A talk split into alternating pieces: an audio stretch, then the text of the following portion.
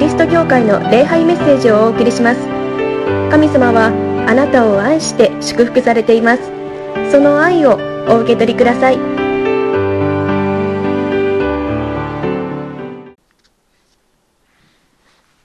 この過ぎました1週間も元気になんとかこう過ごされてこのようにして無事にまたこの教会へと礼拝へと帰ってきてくださった。本当にご苦労様でした。お疲れ様でしたとあの言いたいです。でも神様が愛してくださっている神様が守っていてくださるということを実感された1週間だったのではないでしょうか。コロナウイルスのこの蔓延がなかなか終わらなくていつ終わるんだろうあの不安思うこともあります。まあ、少し、えー、このワクチンがあのできてきているというのは一つの希望ではあります。のこのような状況になって私たちのこの生活はこう一変しましたね。皆さんマスクつけるというのが当たり前になっていてで普段はま家の中にいる時はマスクをつけていなくてちょっと郵便局に行こうかなと思って外に出てあれ？なんか違うななんか変だなと思ったらあマスクしてないというのでもう慌てて家に取り替えるというのも何回も あのありますけれどもマスクするのが当たり前になったで話を人と話をするのもちょっと気を使いますね。なんかこうウイルスがあたあの飛んでくるんじゃないか飛んでいくんじゃないかなみたいな思いを持って今までとはこう話をしていてもちょっと感じが違うんですね、まあ、私たちの生活というか生き方が変わってしまったということです。でも私たちは変わりますけれども変わらないものがあるということです。この変わらないものを私たちは知っているということは素晴らしいことなんです。大したことがないと思うかもしれませんけれどもこんなに素晴らしいものはないということです。もう何が起ころうと神様が私たちを愛していてくださる。私たちを決して見捨てられないということですね。これが絶対に変わらないということです。まあ変わってしまうこの世の中を見ているとやっぱり心配になるし恐れるし不安になります。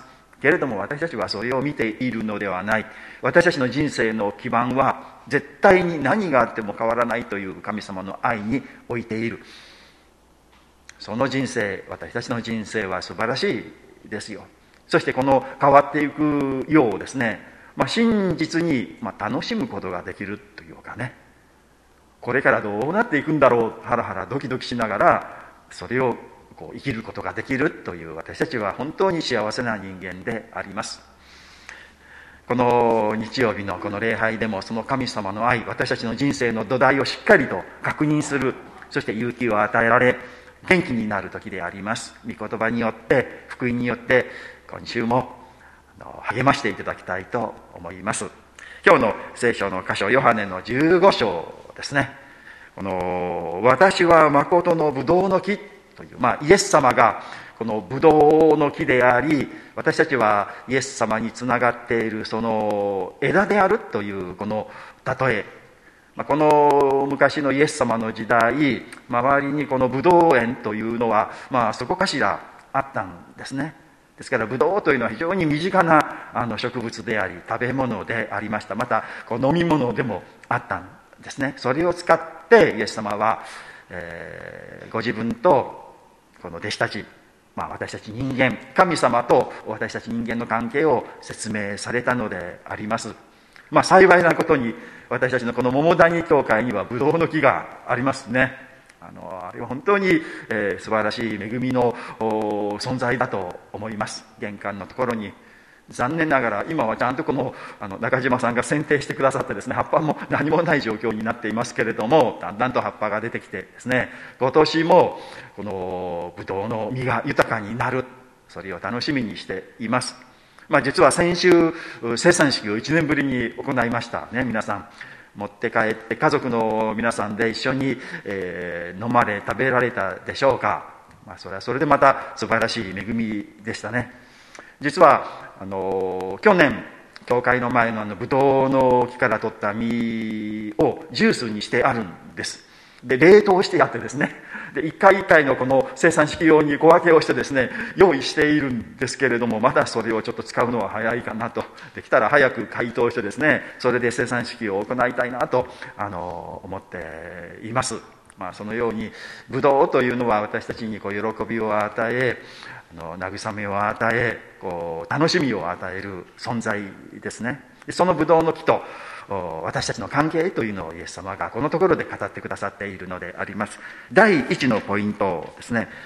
イエス様につながることの大切さということです。このあの聖書の読んでいただいた聖書の箇所を通してもう何回も同じ言葉がたくさん出てきます。それはこの「つながる」という言葉ですね。私につながっていながらとかですね。私につながっていなさい。ね。こう私もあなた方につながっている。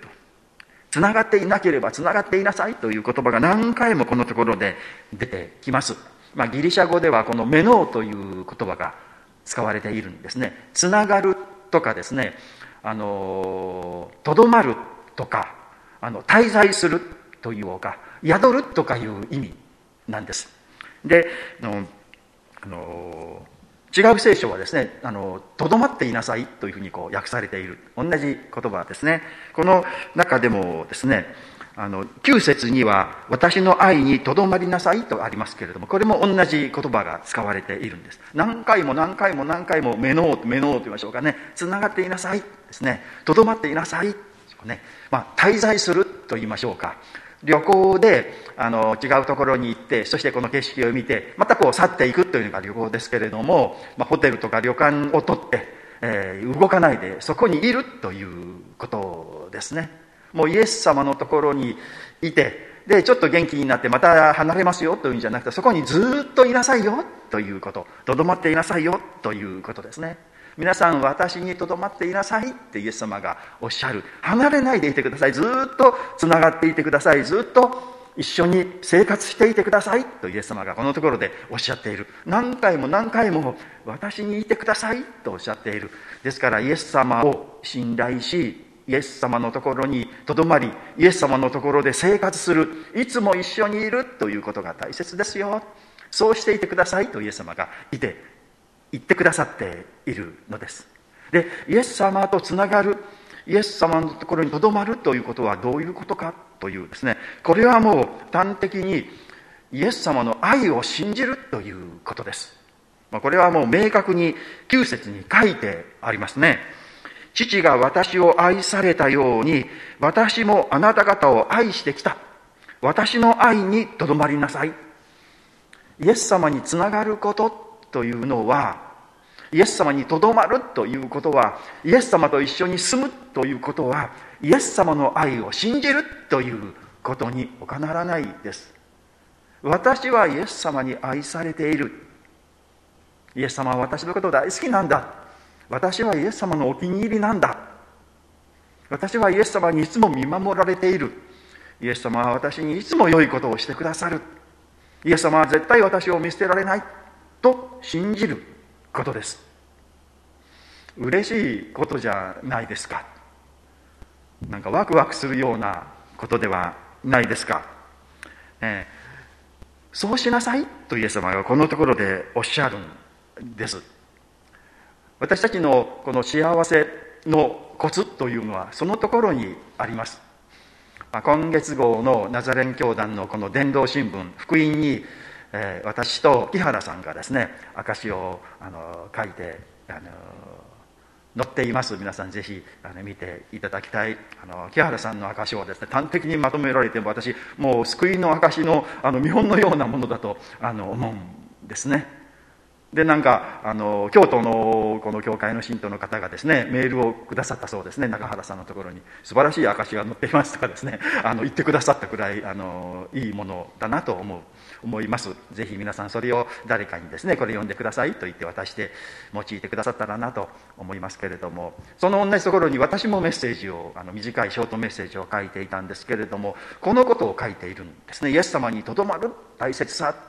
もう私たちが幸せになる秘訣というのがある。もう単純なことだ。それはもうイエス様の愛にとどまることなんだということですよ。これをしたならばどんな人も幸せになることができる。反対にこれをしないと残念ながら幸せになることはできません。でそれが何かと言ったら単純ですよ。簡単ですよ。神様はイエス様は私を愛しておられる。ということを信じることですよ。単純なことですね。それをどんな時も信じていればもうその瞬間からもう永遠に私たちは幸せになることができるのであります。ね。あのローマ人への手紙の8章の3839節。もう本当に慰められ励まされる私大好きな聖書の言葉の一つであります。この私は確信しています。死も命も天使も支配するものも現在のものも未来のものも力あるものも高いところにいるものも低いところにいるものも他のどんな被造物も私たちの主キリストイエスによって示された神の愛から私たちを引き離すことはできないのです。これですよこれですね。もう何が起こってきても何が襲ってきてもたとえコロナがぶわっとまとめてやってきてもどんなにこのあのそれがあの変異の形になったとしても神様が私を愛してくださるという神様の愛から私を引き離すものはこの世に何もないんです。というこの事実。この事実にこう確信を持っている。この人が幸せな人です。私たちはその幸せへと招かれているのであります。イエス様はこの私の愛にとどまっていてください。いつまでもとどまってください。何があってもとどまってください。大丈夫ですか？らとおっしゃっている。私たちはこの神様の愛を信じてこの神様の愛の中にもう一生一緒に住みますよ。決断したいと思うのであります。第2番目ですね。実を結ぶ私たちということです。この2節ですね。豊かに実を結ぶように手入れをなさる。ここに実を結ぶということがここに、あのあるんですね。5節にはこうその人は豊かに実を結ぶとあります。私たちは実を結ぶ人生へと招かれているし実を結ぶのであります。この実というのは何でしょうか？まあいろんなあの意味があると思いますけれどもまあいろいろな祝福と言いましょうかね。その根本というものをですね。この根本は何かといったらやはりあの平安だと思うんですね。平安。ああ大丈夫だ。私は大丈夫だ。私の家族は大丈夫だ。この世界は大丈夫だという平安。まあ、あの平和ともそれはこう訳される言葉ですね。ヨハネの14章の27節にこういう言葉があります。私は平和をあなた方に残し私の平和を与える。この平和というのは平安と言いましょうかね。安らぎという言葉にも訳されます。から私は平安をあなた方に残す。私は安心をあなた方に残す。イエス様はおっしゃるんですよ。その安心ねその安心から私たちはいろんな働きができる、まあ、副産物としていろんなあのいいことが私たちの周りに起こってくるということですね。私たちはその実を結ぶように招かれているし皆さんの人生は実を豊かに結ぶのであります。けれどもこのところに実を結ばないということもあり得るんだということが書いてあるんですね。まあ、この聖書の箇所はですね一つこう安心と喜びの聖書の箇所でありますけれどもちょっと不安なところもありますね。私はこの聖書の箇所を読むときにいつもドキドキして不安になった覚えがあります。これは何かというと実を結ばない者がいるということがこのところに書いてあるんですね。あの2節に私につながっていながら実を結ばない枝は皆父が取り除かれるですねあの書いてあるんですね。あのちょっと怖いじゃないですか。であの6節ですね。私につながっていない人がいれば枝のように外に投げ捨てられて枯れる。そして集められ火に投げ入れられて焼かれてしまう。このところにあるんですね。いやつながっていても実を結ばないとあこの枝はつながっ実を結ばないから切ってしまおう。まああのブドウというのはあのちゃんと剪定と言いましょうかね。こう枝をあの切っておくとこう大きな実が結ぶんですね。あんまり、まあ、私たちの教会あんまりこうその剪定というのをしないのでたくさんの実はなりますけれども一つの実は小さい実がたくさんなるんですね。あれを上手に切るとあの栄養があの集まって大きな立派な美味しい甘いあのブドウになる。そうなんですけれどもそういう作業をするんですね。枝を全部残すんじゃなくて切っていくというこれいや実をこの枝はあの実を結ばないなというのに貯金と切られてしまう。私は実を結ばない枝で神様からちょんと切り取られてしまうんじゃないかなってこう不安に思う聖書の箇所でありました。けれどもですねその考え方は間違いですね。何か神様に切り取られないために真面目な生き方をしてちゃんとした信仰生活をしないといけないっていうのはなんかこう、まあ、自分の努力によって自分の頑張りによって自分がちゃんとすることによって自分を救うみたいな考え方ですね。でこれはの聖書の考え方とは違うんですね。人間が救われるのは人間の努力とか人間の頑張りとかあの信仰力というものではなくて神様の憐れみであり恵みでありイエス様が私たちの代わりに十字架にかかって死んでくださり復活してくださったという事実によって私たちは救われるんですよ。だからあのこう実を結ぶように頑張って実を結ぶと救われる。実を結ばないとダメだと言って切り落とされると考えるのは間違いなんですよね。このところで何かというとイエス様にちゃんとつながっているならばイエス様の愛を信じているならばそれはもうすでに実を結んでいる。まあ、イエス様につながるというのはイエス様を信じることでありまあ端的な礼拝に来ることであり、ね、皆さんちゃんと来ておられる参加しておられるちゃんともうイエス様につながっているからもう実を結んでいる状況であります。でこのところで実を結ばないというかイエス様につながっていなくて実を結ばないというのは、まあ、この世の方々ですねイエス様のことを知らないイエス様が愛していてくださる守っていてくださる全ての人のためにイエス様がその人の責任を引き受けて死んでくださって復活をしてくださってもう救いも完成しているもう豊かな実を結ぶ人生の中に入れられているというのを知らないという方々が、まあ、日本の中では99%以上の方がそうなんですよね。そういう方々が実はこう離れていて実を結んでいないという人。それはもう滅びの状況ですよ。まあ神様を信じていても教会に来てクリスチャンになってもなんか不安なことありますよね。こうなったらどうしようとかね。これからどうしようとか。私たち、まあ、この教会にいながら不安に思うことがあります。神様を信じていながらちょっと恐れることありますね。ましてや全然この神様のことを知らない方々の不安というのはどんなに大きいことかと思うんですよね。神様を信じている私たちですら時々ちょっと不安になったり恐れたりこう心配になったりするんです。ましてや神様を知らない方、まあ、私たちはいやそれでも神様おられるからきっと神様助けてくださるよくしてくださるというのを知っているのでかろうじて平安を保つことができるんですよね。それがない方々っていうのはどんなふうにして生きておられると思いますか？もう自分で頑張るしかないですよね。大丈夫大丈夫きっとなんとかなるからと言ってもう自分を一生懸命慰め励ますしかない。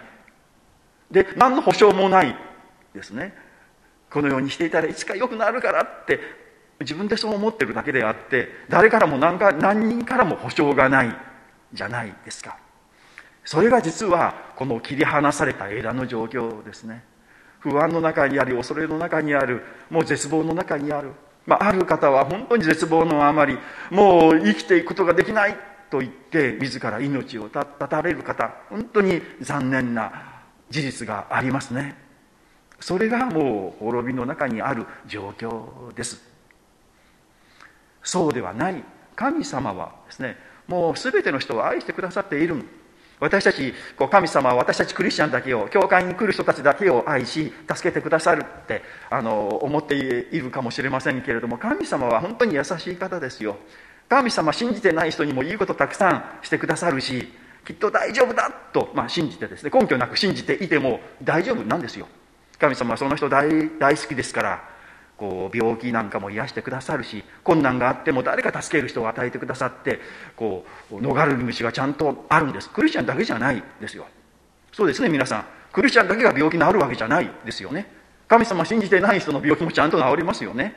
それは神様がちゃんとその人を愛してその人を助けその人を癒してくださっているからなんですよ。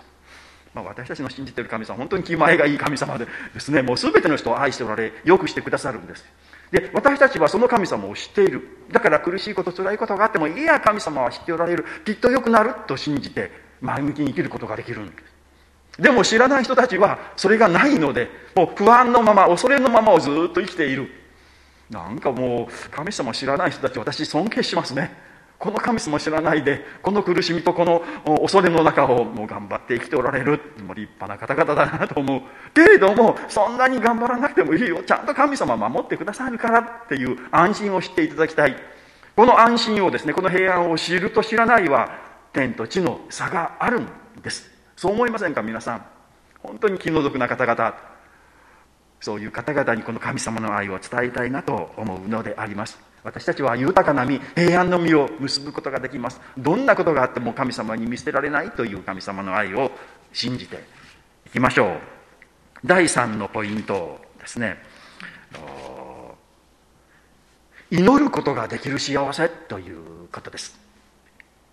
この7節ですね。あなた方が私につながっており私の言葉があなた方のうちにいつもあるならば皆さんはもう、えー、神様にイエス様につながっています。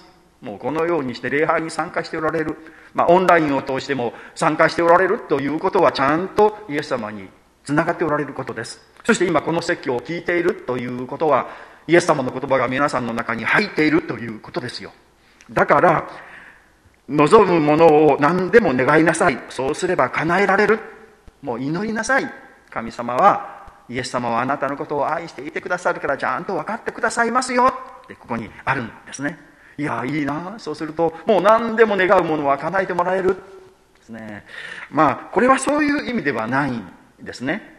の何でも願うものが叶えられるというか思い通りになるということが幸せとは限らないんですよ。まあどうしようかな。いろんなことを考えたんですけれどもちょっとこうあのジョークあの話したいと思うんですけどね。あの牧師先生が月曜日、まあ、牧師は月曜日基本的には休暇休みの日なんですよ。で月曜日の休みの日にゴルフに行ったそうなんですよ。ゴルフに行ってですねこうあのクラブを持ってパーンとやったらね球がボーンと飛んでいってで、あの、この芝生の時がポンとしてでコロコロコロコロコロとやってで穴にコトンと入ったんですよ。一発でですね。ホールインワンというやつですよ。みんなうわーやったって喜ぶんですけれどもその僕先生はですねがっかりしてねで天を見上げていったそうなんですよ。神様月曜日ぐらい私の自由にしてくれませんか？わかりますか？このジョークなんですけれども神様が導いてくださって守ってくださってよく本当にうまくいくと。でもゴルフに行ってですねパーンってやったら入る。で適当にパンってやったら入る。適当にパンってやったら入る。パーフェクトですよ。楽しいですかそれ。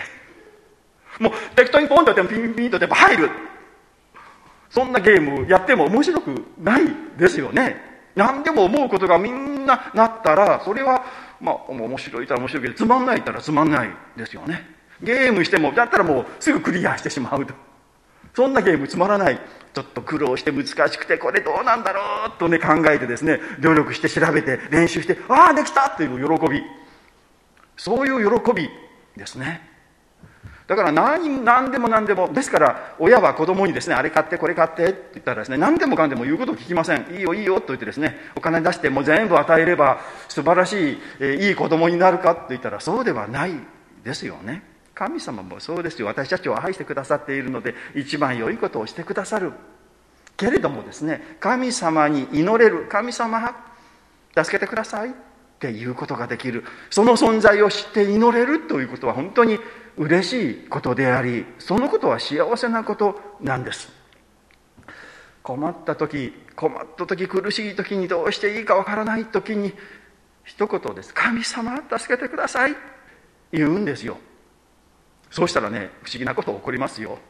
皆さんそういう体験ありませんか？本当に困った時に声に出して「神様助けてください。苦しいんですよ」って一言言うと不思議なことがそれぞれ起こります。私も過去にそういうこと何度もあります。皆さんもあると思うんですね。この席を準備している時に一人の人のことを思い出したんです。あの田原米子さんっていう方。皆さんあの古い方はご存知だとあの思います。あの映画にもなりました「あの米子」という映画ですね。だから米子さんという女性の方で私出雲にいる時は出雲の市民クリスマスに講師としてあのお呼びしたことが一度あります。本当にニコニコした本当に魅力的なあのご婦人です。のこの方もう十何年前にもう亡くなられましたけれどもね。あのこの方はあの有名な方なんです。なぜかというと若い高校生の時にお母さんを亡くされるんですね。でお母さん大好きでお母さん亡くなってすごくもうがっかりして生きる気持ちがなくなってしまってあの東京のこの電車に飛び込んで自殺を彼は彼女をするんです。あの新宿駅のホームから飛び込んだんですね。けれども幸いか不幸か助かってしまったんです。で気が付いた時両足がなかったんですよね。で手も片手もなかったんですよ。で残っているこの片手の右手のこの薬指小指がなかったんですよ。3本指ですね。その状況で助かったんですよ。で彼女は病院のベッドにいながらもう悩み苦しみ死のうと思ってもう飛び込んだのに生きてしまってまたこういう状況になったという状況ですよ。苦しいですよね。辛いですよね。死んだ方が良かったんじゃないかなって中途半端に助かって本当になんか苦しいだろうなって思いますね。で彼女だからもう病院の中でもう死のうと思うんですよ。眠れません？と言ってですね睡眠薬をもらってその睡眠薬をずっと貯めていつかまとめて飲んであの死のうとあのするんです。分かりますよね？まあ、そうなるだろうなって。もうどう慰めていいかもわからない。でそこにあのクリスチャンの方がですねあのやってくるんです。で聖書を渡してこう話するんだけれども言葉ちっとも入ってこない。神様愛ですよと言ってもねそんなことあの信じられないですよね。かえって神様に対する怒りばっかりですよ。なぜねお母さんを奪ったのか。なぜこんな風にして私をこんな風な状況で生かしたのかっていう、まあ、神様に対する怒りというかね。いう、まあ、クリスチャンに対する怒りということ。分かりますよね。であのその人クリスチャンの人がですねお祈りしましょうと言ったんですって。でお祈りなんかできるかと思ったんですよね。そうでしょうね神様にって。でも祈ってみようと思ってね神様に文句言ってやろうとね思ってね。で神様ってあのこう口に出したんです。で次次の瞬間ねもう自分でも思っていない言葉が口から出てきたんですって。何かというと「神様苦しいです。